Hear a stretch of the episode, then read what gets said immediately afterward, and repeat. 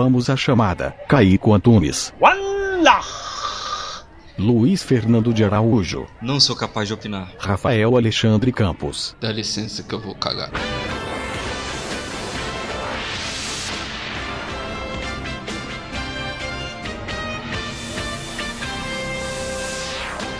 Bem-vindos à quinta série, amiguinhos e amiguinhas.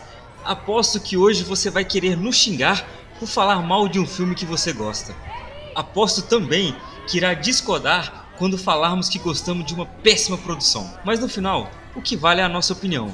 E se achar ruim, comenta no nosso Instagram qual é a sua lista. Até porque só quem assistiu a Lagoa Azul 978 vezes na sessão da tarde irá saber como é gostoso assistir a um filme ruim que adoramos amar.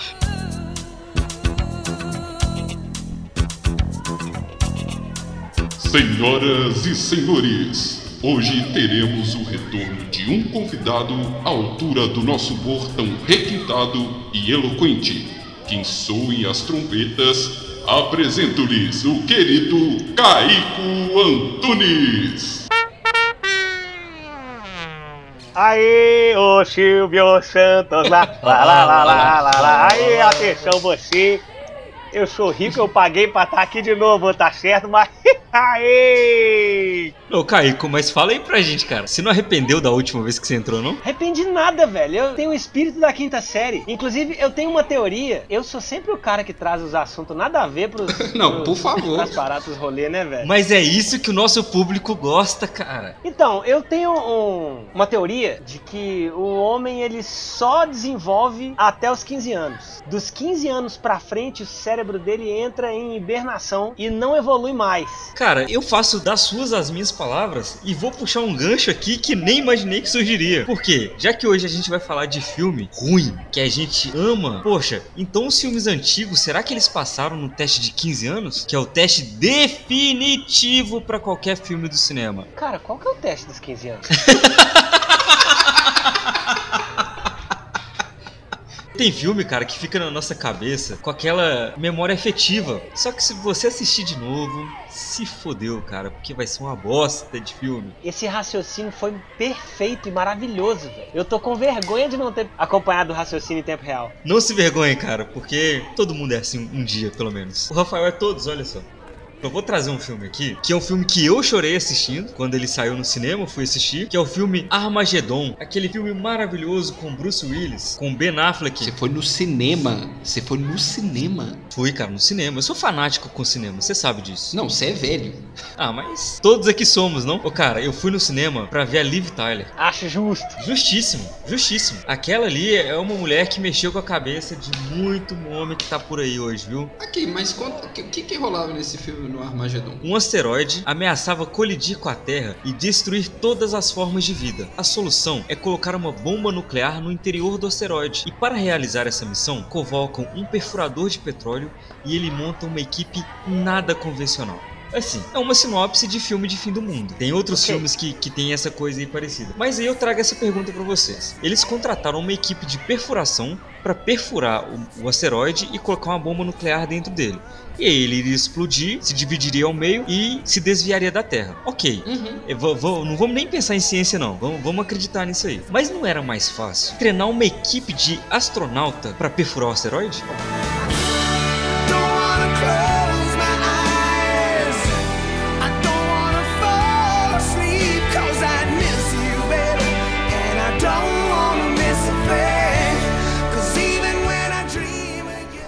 Mais fácil, né? Até porque astronauta já é um ser tão mais estudado que o, ca- o cara já conhece muito de tudo. Então só aprender a furar a parada, é, na verdade era só fazer um equipamento pra furar a parada e botar a bomba lá, não? Pois é, eles tinham equipamento lá, todo preparado tal, um perfurador. A desculpa do filme é, eles precisavam dos melhores perfuradores do mundo, porque seria um trabalho em ambiente extremo. Só que aí, no set de filmagem, Ben Affleck virou pro diretor e perguntou isso que eu acabei de perguntar pra vocês. Aí o diretor parou, pensou um pouquinho, olhou pra cara dele e disse essas palavras. Cala a boca. Cala a boca. Nossa!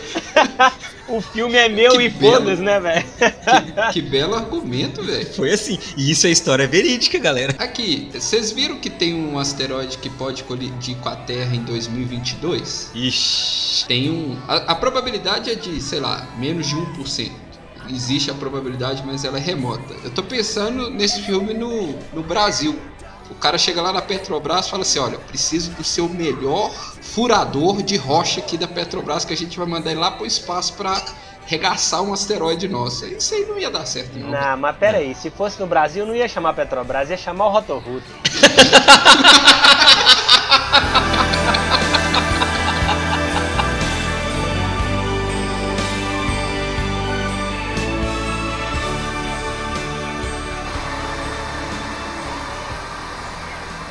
Eu já quero começar com o filme mais criticado de todos os tempos. Inclusive Ai. pela bancada aqui. Lá que é o vem. filme do, do, do jogo Street Fighter. Que por muitos fãs de games, o filme ficou uma bosta. E, e venhamos e convenhamos. Pera aí, velho. O melhor é ele. O filme ficou uma bosta. Ele ia falar, e ficou mesmo. Não, não vou. ele mesmo ia falar. Ele mesmo ia falar. Eu não vou "E ficou mentir. mesmo." Eu não vou mentir pra bancada. Prossiga com o seu argumento. Se você for parar pra pensar, é, no filme, primeiro que o Ken e o Ryu não são protagonistas. Eles botaram o Jean-Claude Van Damme pra fazer esse trabalho. Quem não ama o espacate, cara? Quem não ama o espacate? O cara faz uma negativa, né, velho? Uma abertura negativa. Em dois caminhões, não no filme. Mas e eles são trambiqueiros no filme ainda. E tipo assim, Dalsin é médico no filme e nem luta. Que sentido faz isso? Agora, o meu argumento que faz esse filme ser bom é porque eu acho que a galera visualizou esse filme de uma forma errada, na verdade.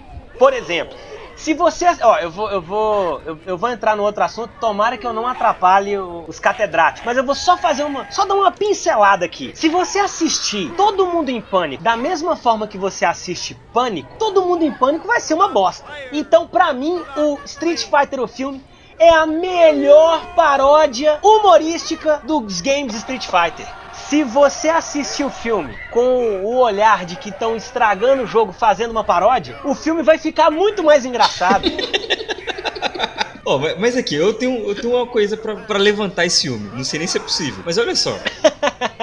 Se você pegar o jogo, não tem uma história bem definida. É tipo uma galera que luta, cada um de um lugar, e é isso aí. Então, você pode colocar qualquer história que você queira ali nesse meio. Pode- eles acertaram? Longe disso. Mas eles tentaram, pelo menos, né? Não, bicho, eu não. Nossa, eu não consigo entender aquele filme em nada, velho. Em nada. Em nada. Aquele filme não faz sentido nenhum. E o, o Blanca é o personagem mais nada a ver do filme, cara. Que, Mais nada que a ver bosta que é o Blanca? Que, que, que é o Blanca?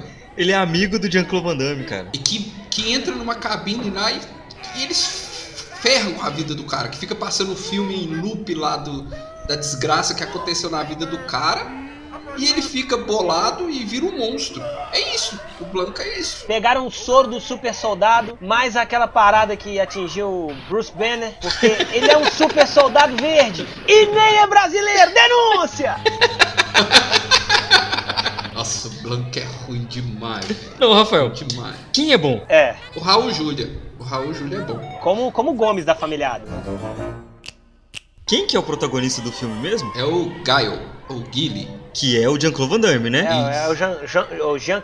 Vou, vou trazer uma curiosidade aqui que vocês não devem imaginar. Começo de carreira, Jean-Claude começando a despontar no cinema mundial. Vocês sabem qual filme ele começou a fazer, parou no meio e ele seria o vilão? Amor, estranho amor. Não, não, não, não, não, não. Você sabe, Kaique? Cara, eu não faço nem ideia. Só me vem à cabeça Dragão Branco. Mas Dragão Branco ele era o protagonista também. Não, bicho. Ele era o predador do filme Predador. Ah, cê tá me zoando. Sério, cara. Ele tava começando a despontar, mas ele ainda não era o Jean-Claude Van Damme, né? Ele só era um cara que lutava e tinha um físico legal. Aí eles construíram uma roupa porque o predador não seria daquele jeito. Ele seria tipo uma formiga gigante. Aí construíram essa roupa pra ele e ele vestiu a roupa. Ele chegou a gravar algumas cenas. É... Só que ele começou a falar que não aparecia o rosto dele, que tava estranho.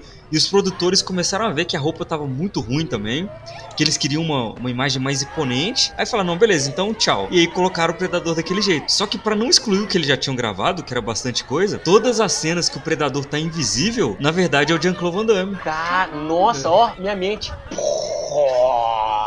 Caramba, velho, olha isso. Aqui tem informação. E o melhor de tudo, é o primeiro roteiro da Formiga Atômica.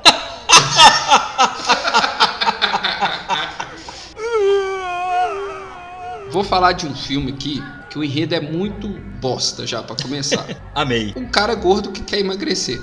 Ao invés de ir pra academia, ele resolve fazer o quê? Um soro, uma poção pra ele ficar magro. Isso aí é o professor Aloprado com Ed Murphy. Caramba. Mano, eu achava que esse filme era legal, porque na minha infância a gente, eu assisti, nossa, que filme bom, mas eu reassisti ele há uns dois, três anos atrás e não dá, cara. O filme é ruim pra caralho. Não, mas se você É pegar a história do Ed fim. Murphy no cinema, não é uma história muito boa, não, cara.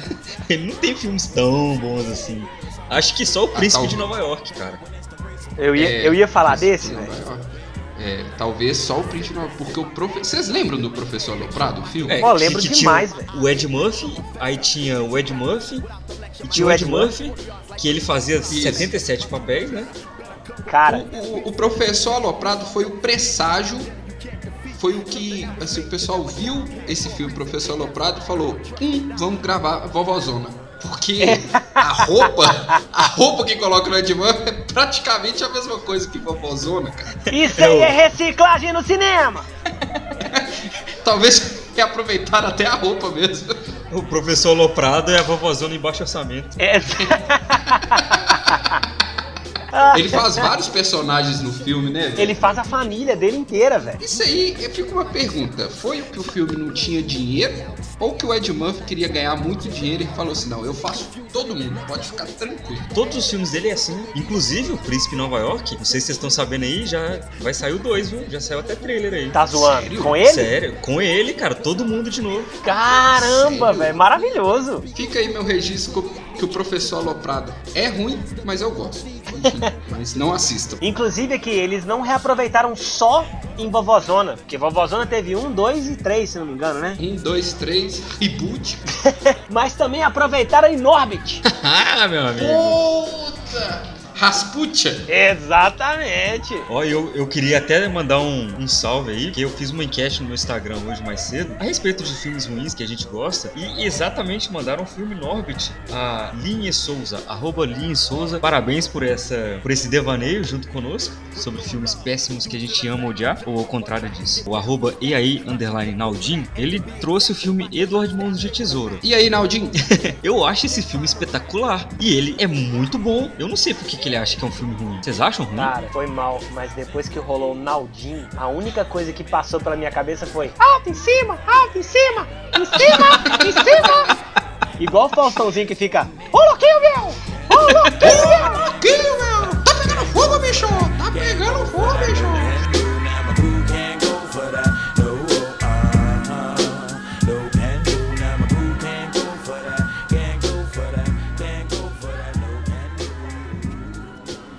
Diga. Você colocou um filme aqui que pra entender esse filme eu acho que você tem que fumar uma maconha antes. Ah. E eu queria que você explicasse ele. Antes de explicar o filme, eu gostaria de cumprimentar os catedráticos da mesa com um tema, um bordão clássico desse filme. What's up?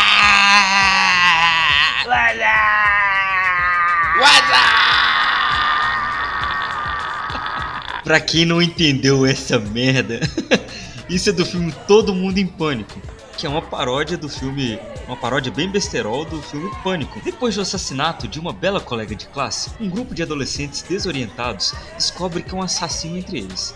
A heroína, Cindy Campbell, e sua turma de amigos tentam se proteger do perigo, mas Gale Hellstorm, uma repórter irritante, simplesmente não os deixa em paz.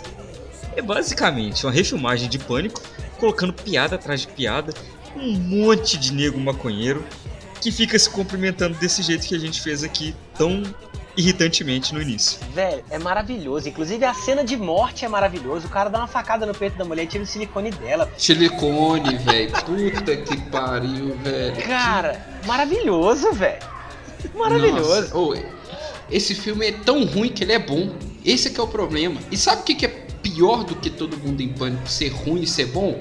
É que fizeram uma releitura de Todo Mundo em Pânico que chamava Histeria. Vocês lembram disso? Nossa! Caramba, eu lembro, velho. Eu lembro. Mano, pensa o quão vacaiado deve ser o diretor desse filme de falar assim: vamos fazer a releitura de uma paródia de um filme de terror. Ô bicho, não, é, é, é um cara muito avacaiado. Isso aí que é surfar na onda mesmo, viu? Não, pra caralho, cara, pra caralho. Vamos fazer a paródia da paródia. A paródia, exatamente, o cara fez a paródia da paródia. Todo mundo em pânico. Ele vai até quanto? 33? Todo mundo em pânico 33. Ah, cara, pra mim só, só um compensa. O resto já ficou muito fraco. Não, tem um que tem até aquele cara lá do Two and a Half Men. O Charlie Sheen. E Isso, esse aí, Rafael, você tá se confundindo um pouco. Esse que aparece o Charlie Sheen, que todo mundo em pânico, na verdade eles trocaram o nome, colocaram que era só um documentário sobre a vida do Charlie Sheen. Honesto. Ó, justíssimo, É. inclusive. Justíssimo. É, é, é justo. Mas vocês já pararam pra ver o elenco do, do primeiro Todo Mundo em Pânico? Ô bicho, só negou pro fera, cara. Não, mas tem dois caras aqui que também gostam de fazer filme bosta. E eu vou trazer um filme desses dois caras aqui, ó, que vai, vai tocar só a trilha sonora do filme, vocês já vão saber qual que é. Escuta aí.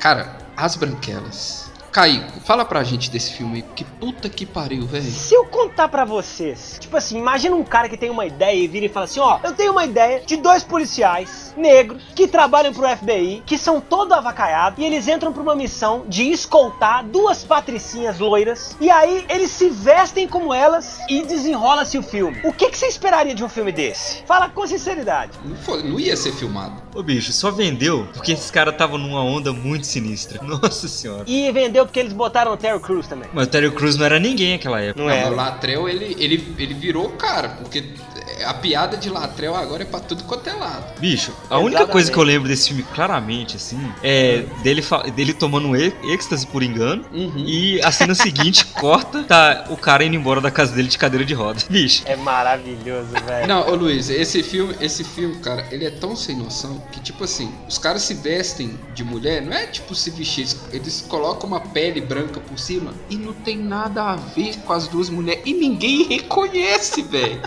E eles estão no meio das percebe. amigas das mulheres. Isso que é o pior, cara. É, velho, começa a falar de coisa de mulher, vai fazer trança nas meninas e fala, não sei. Tem a, a disputa de dança lá, que elas dançam com as rivais dela. Velho, o filme não tem pé nem cabeça. Não, e o pior é que os dois tinham, tipo, uma- um tinha uma esposa, o outro tinha uma namorada que também tava atrás deles. O bicho, o filme. Nossa senhora, não. Agora, eu acho que eles trouxeram pra equipe de roteiro desse filme o mesmo cara que escreveu a Identidade Secreta do Super-Homem ia ser um óculos. Aposto que foi o mesmo cara. Não, é, falou assim, é só colocar um óculos que ninguém sabe que é ele. Vai, vai tomar no cu, velho. Ô Luiz, que é o mesmo que teve a ideia de colocar o He-Man. o He-Man só fica bronzeado e ninguém reconhece. É, Porra, ele troca de roupa e pega um bronze. Aí não é mais o Principiada. Ah, vai. Ele troca ferrar. de roupa, não, ele tira a roupa no caso, né?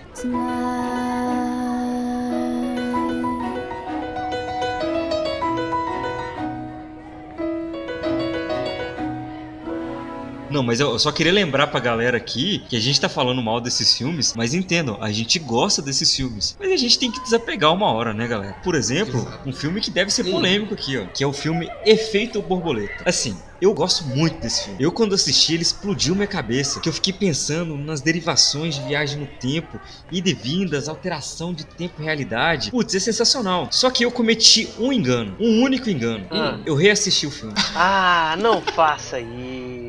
Você lembra que eu falei do teste dos 15 anos? Ah. Ele não passa, cara. É muito fraco. Gente, eu não sei o que, que esse Ashton Kutcher tem. Que o cara faz um monte de coisa e ele é muito ruim, bicho. Nossa senhora. O cara voltava no tempo lendo um diário que ele escrevia porque ele tinha lapsos de memória. Mas se ele tinha lapsos de memória, como é que ele escrevia? Essa é a mágica do cinema. Não dá pra entender. Ah, olha, pra le- você ajudar com sua memória, quando você tiver um lapso de memória, escreva o que aconteceu. Como é que eu vou escrever? Mas é- essa, é, essa é a desculpa de quem toma vodka.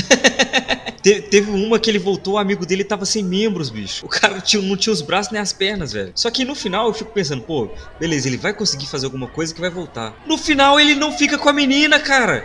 Ele vai lá, volta no início e fala com ela. eu odeio você. E a menina toma raiva dele e eles não se encontram. Ah, vá pro inferno, mano. Mas é que aí eu vou entrar com a defesa disso aí, cara. Sabe por quê? Esse filme é um reflexo da vida. É um reflexo claríssimo da vida. Que tentar ser feliz não adianta. Então é abraçar a infelicidade pra você conseguir viver tranquilo.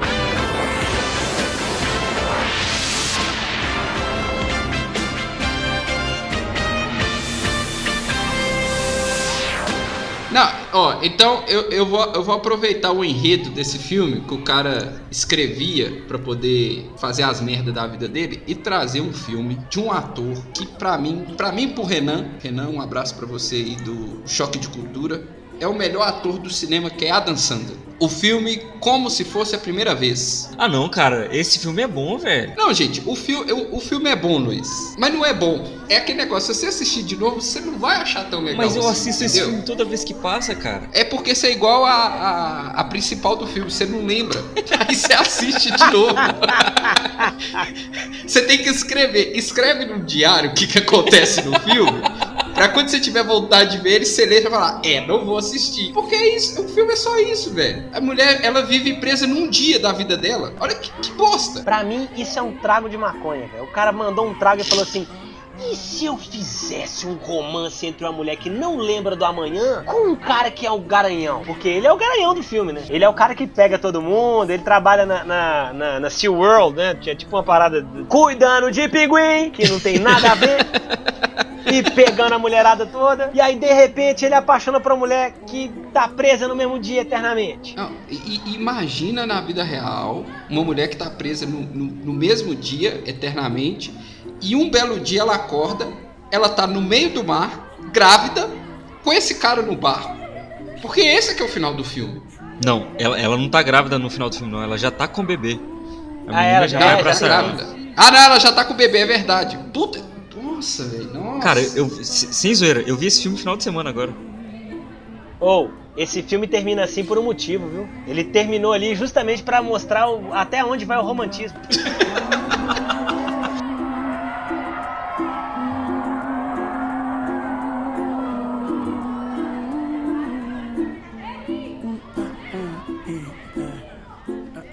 Então, eu acho que alguns atores, eles são contratados pra desempenhar o papel deles mesmos. E é por isso que o filme dá certo. Que é o caso que acontece com o Rob, é o mesmo caso que acontece com o Ashton, que é o mesmo caso que acontece com o Keanu Reeves, que é sempre ele mesmo em todos os filmes. Verdade. Que é o mesmo caso que acontece com o Charlie Sheen. Porque você pode reparar, na maioria dos filmes, ele é ele mesmo. Até no Two and a Half Men, que nem é filme, é série, ele é ele mesmo. Eu vou trazer É uma estrela me- melhor pra vocês aí, ó. Um cara que sempre é contratado por ser ele mesmo, The Rock. E às vezes, ele nem é contratado. Ele só fala, tô querendo fazer esse filme. Quem vai ser doido pra tirar ele de lá? Ninguém, velho. Eu que não vou. Não, ele vai lá e faz É o filme. né, É o The Rock. The Rock é ele. Um cara que tem o apelido de A Pedra, ninguém mexe. Pensa o Dominique Toreto virando pra você e fala: Não gosto de você atuando. Aí você responde, não gosta? Então eu vou fazer o seu filme diferente. O The Rock criou Velozes e Furiosos, Hobbs e Shaw, porque ele e o Toreto brigaram, velho. Pera aí, na vida real? Na vida real. É real. Porque, tipo, os dois são grandes atores, né? Tipo, não bons atores, eles são grandes. Tamanho. E aí ficou aquela briga de ego do- dentro do, do set lá. O Vin Diesel não queria mais o The Rock. E o The Rock falou: Cara, eu gostei de fazer Velozes e Furiosos. Eu vou fazer Velozes e Furiosos. Deram um filme pra ele do Velozes e Furiosos. Olha o dono da bola aí, né, velho? E, gente, e se isso aqui não for verdade que o Luiz falou, que tanto o Vin Diesel quanto o Dwayne Johnson quiser tirar satisfação, é com o Luiz, tá? Tem nada a ver com Pode vir, irmão. Eita. Pode vir. Ah, o, Lu- o Luiz é lutador também. Vai, vai dar match isso aí. Vai dar fight. Ah, é claro que. Ô! A gente ia falar de Eurotrip, né? Nossa, não, pera aí. Como que a gente saiu de Eurotrip e chegou em Dwayne Johnson? Quinta série, né, Luiz?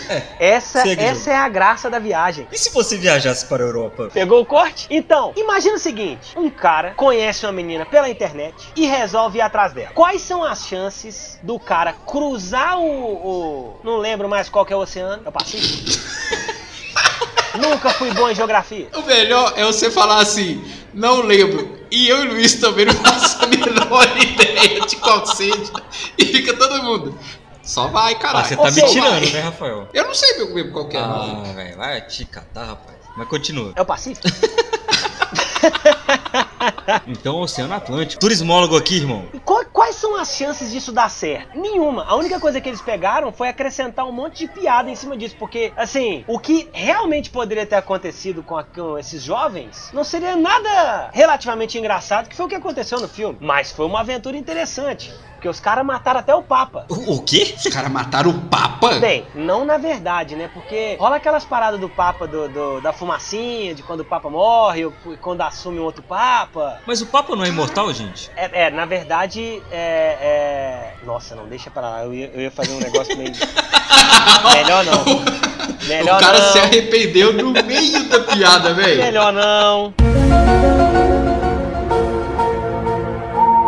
Vocês falaram de besterol aí, então eu vou entrar com o ápice do besterol, que é o filme Não é Mais um Besterol Americano, que foi mais ou menos o que o Todo Mundo em Pânico foi, só que ele foi o primeiro a fazer isso, e ele pegou todas aquelas comédias românticas, tipo 10 coisas que eu odeio em você, e por aí vai, e fez um besterol desse filme. E eu queria ressaltar duas coisas. Primeiro, Hum. que a- cena inicial é sensacional. Eu fico com vergonha, mas eu acho sensacional. Que a mulher, no dia do seu aniversário, ela acorda, ela tá com um vibrador, ela começa a utilizar o vibrador por baixo do cobertor pra gente não ver. E nisso, começa a entrar a família dela cantando parabéns pra ela. E ela fazendo, Eita. tentando evitar caras e bocas.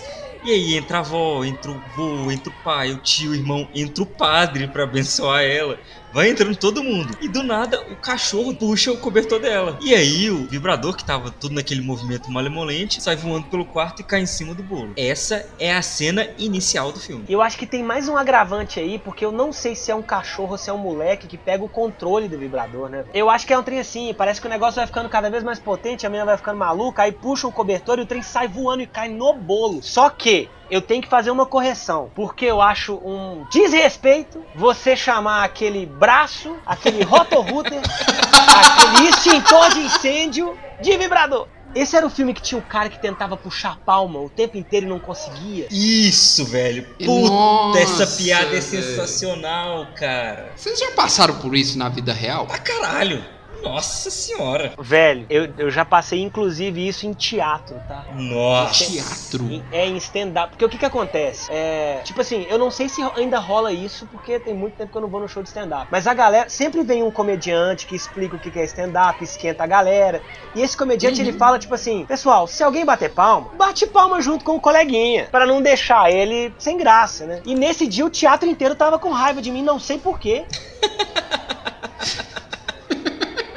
Você, pu- você pa- você puxou a palma na hora pra ele? Não, velho, tipo assim, rolou uma piada, eu achei engraçada. O meu gosto é duvidoso? É, mas eu achei engraçado. Bati palma e só fiquei com a vergonha. Até o cara lá no palco, o comediante falou: Não, irmão, não é a hora não. Mas sabe do que é a hora agora? Agora é a hora, mais do que nunca, que você vai lá no nosso Instagram. A gente não vai nem pedir que você indique pra ninguém, nem compartilhar nada. A gente só quer pedir que você vá lá e comente nessa publicação desse podcast o seu top 3 de filmes horríveis que você odeia amar. E se se você quiser se sentir inspirado, marca um seu coleguinha pra ele ver sua lista e quem sabe ele colocar dele também. Vamos fechar então o nosso. Cada um fala um filme que a gente ama odiar pra gente fechar esse podcast que tá maravilhoso. Vai lá, Luiz. Cara, Mortal Kombat. Tô saindo do, da sala.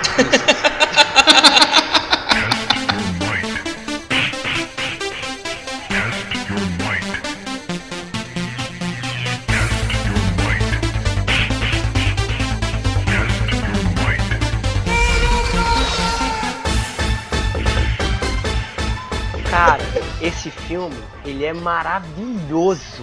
Os caras acreditaram tanto no roteiro, mas tanto no roteiro, que antes de saber se o filme ia dar certo ou não, eles já prepararam dois. É um grau de confiança que a Preta Gil não tem, cara.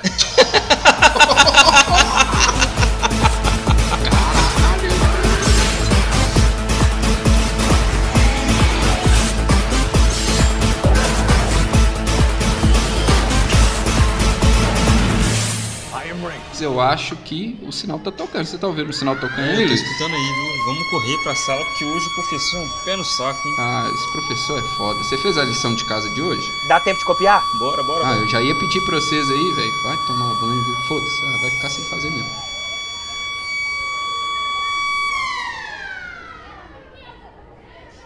Ô, ô, ô, Caico, agora imagina o roteiro desse filme aqui, ó. Pensa comigo.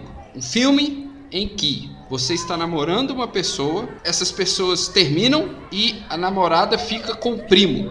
Nossa, que filme triste, cara. É, não, isso aí nem é filme, não, é minha vida mesmo com o Luiz aí.